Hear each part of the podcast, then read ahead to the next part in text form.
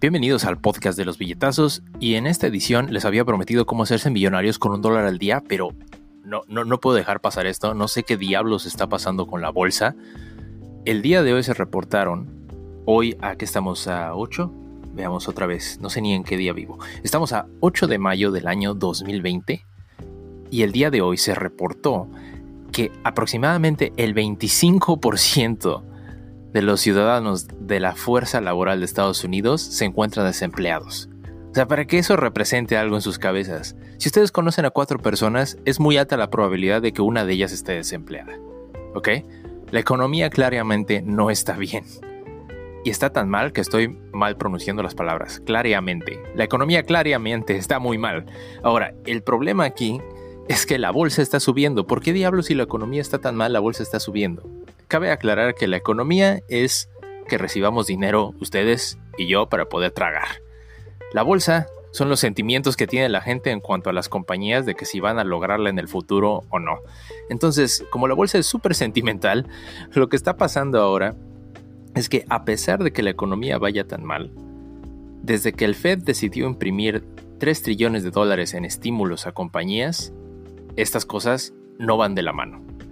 ¿Qué quiere decir esto?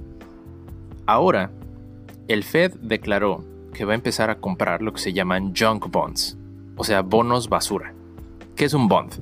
Es simplemente un pagaré, que es un instrumento financiero para poder financiarse a partir de un préstamo. Entonces, hay estados y gobiernos, como escucharon en el episodio número uno del podcast de los billetazos, que el gobierno de Estados Unidos puede emitir pagarés y esos pagarés se pueden ir a inversionistas para que el gobierno se pueda tener un fondo y con ese fondo pues pueden hacer cosas y dentro de 10, 15 años o cuando sea que el bono madure, que así es el término, se paga de vuelta el dinero más un interés a la persona que compró el bono originalmente. Las empresas también pueden hacer eso, pero el problema es que muchas de las empresas que emitieron bonos ahora no tienen reservas de capital para poder sobrevivir la crisis. Y lo que hizo el Fed, o la Reserva Federal del Banco de los Estados Unidos, es emitir dinero para poder comenzar a comprar esos bonos. Ahora, si estas compañías tuvieran una buena calificación de crédito, haría sentido comprar esa deuda confiando en que esas compañías en un futuro van a poder recuperarse y reponer el dinero. El problema es que la mayor parte de estas compañías veían que el mercado estaba tan bien que se endeudaron de sobremanera, no tienen reservas de capital para poder pagar y por ende su calificación, eh, su calificación crediticia, no calificación bancaria, iba a decir calificación bancaria, pero no, calificación crediticia bajó tanto que ahora esos bonos se consideran lo que son llamados bonos basura, junk bonds. Es básicamente un bono de alto riesgo que ofrece un alto retorno de interés, pero hay mucho riesgo de que esa empresa no pueda pagar. Entonces, básicamente el Fed acaba de declarar que va a empezar a comprar deuda corporativa.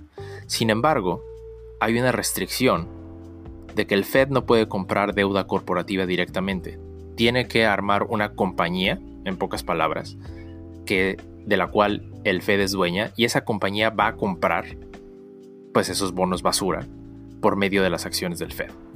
Ahora, esto no es completamente abierto, no van a comprar pura basura que a lo mejor nunca van a poder reponer, eh, las condiciones que ha puesto el Fed al respecto de esto es que tienen que ser empresas que son ángeles caídos. Entonces, estas empresas ángeles caídos son empresas que se endeudaron mucho, tenían un buen historial crediticio antes de la crisis, pero ahora con la crisis están tan endeudadas y no pueden pagar porque no han tenido ganancias y están, pues no han podido pagar a sus, a sus deudores.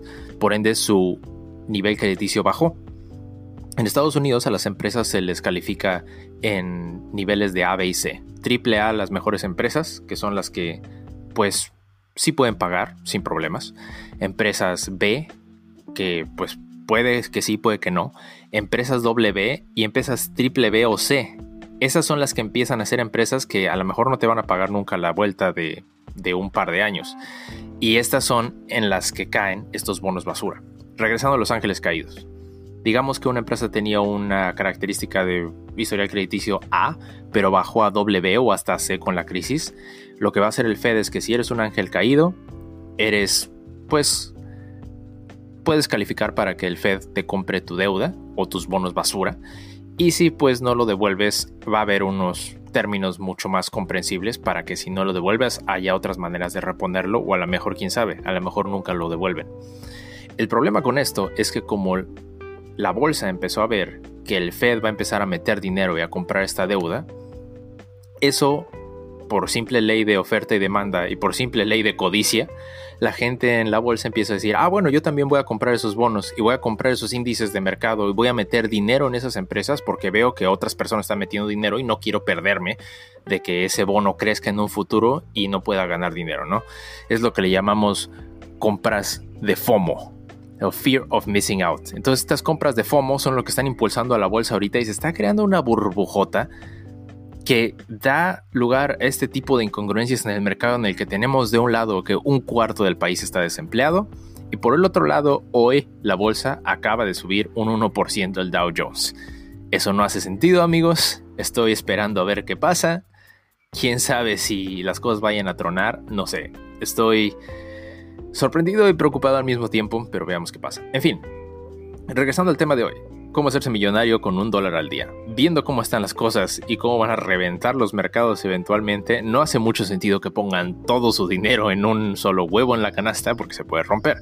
Entonces, lo que pueden hacer es comprar lo que se llaman acciones fraccionales. Las acciones fraccionales son básicamente la capacidad de comprar un cachito de una acción en un portafolio diversificado. Por ende, si una acción de Google cuesta 1.300 dólares, no tienes que comprar 1.300 dólares para tener un cacho de Google. Puedes comprar un portafolio diversificado en el que la entrada al portafolio puede ser tan pequeña como 5 dólares, 6 dólares. Y esto lo hacen aplicaciones como Acorns, A-C-O-R-N-S. Ellos no me patrocinan, ojalá me patrocinaran. Compartan este podcast con sus amigos para que me puedan empezar a patrocinar y empiece a ganar más dinero. En fin, Acorns es la aplicación en la que puedes hacer inversión fraccional metiendo desde 5 dólares a la semana y también tomando los redondeos de las compras de tus tarjetas de crédito. Por ejemplo, si compras algo, no sé, gasolina que cueste 26 dólares el tanque con 85 centavos, esos 15 centavos que quedan van a tu cuenta de inversiones y se va a comprar una acción fraccional.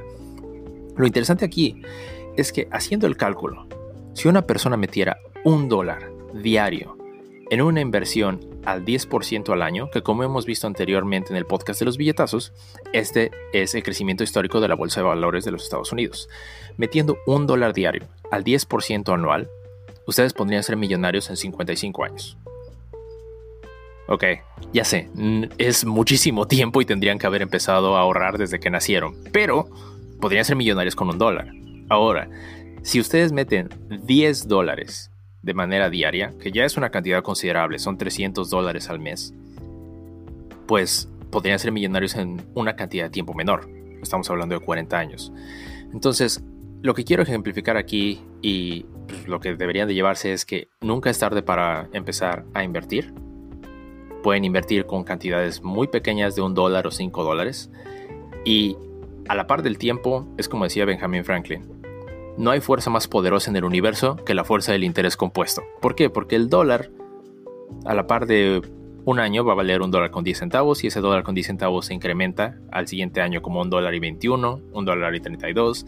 Y si eso ustedes lo multiplican con estar metiendo dinero cada día constantemente, eso hace que las pérdidas o las ganancias del mercado agarren un promedio. Y entonces, en general, aunque hayan perdido parte de ese dólar en algunas bajadas o subidas de la bolsa, pues eventualmente van a tener un promedio de pura ganancia. Entonces ahí es donde se los dejo de tarea. Pueden checar la aplicación que se llama Acorns, A-C-O-R-N-S, que en inglés significa bellotas. Y es como cuando las ardillas juntan así sus bellotas para poder retirarse en el invierno, pues es, la misma, es el mismo concepto, ¿no? Cómo funciona la aplicación, como había dicho, es que metes tu tarjeta de crédito y así va a redondear todas tus compras. Puedes poner que extraiga de tu tarjeta de débito o tu cuenta de banco 5 dólares por semana mínimo y va a preguntarte cuáles son tus motivos o cuáles son tus objetivos de inversión y dependiendo de tu edad y tus objetivos te va a poner en un portafolio diversificado de acciones que puede ser medianamente agresivo o más conservador y te va a dar también lo que está bueno en la aplicación es una proyección de más o menos cuánto tendrías al final de cierto tiempo o al tiempo de tu retiro, ¿no? Que aquí en Estados Unidos es alrededor de los 65 años. Entonces ahí se los dejo de tarea, acorns.com. Vamos a ver qué pasa con los mercados y las bolsas de valores. No sé qué está pasando aquí. El mercado está completamente separado de la economía. Y pues bueno, esta fue la edición de hoy del podcast de los billetazos. Si les gusta este podcast, recuerden que nos pueden seguir en Facebook, en el grupo El Podcast de los Billetazos. Estamos en Twitter, at billetazos. Estamos en Instagram como Billetazos Podcast. Y próximamente esperen streams que vamos a hacer de day trading. Estoy viendo todavía cómo lo podemos hacer para que pueda compartirlo con ustedes.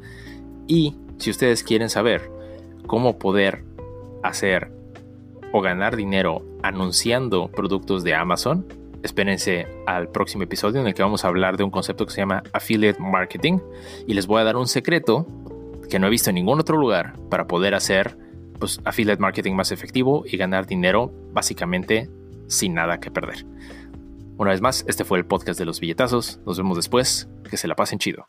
Bye.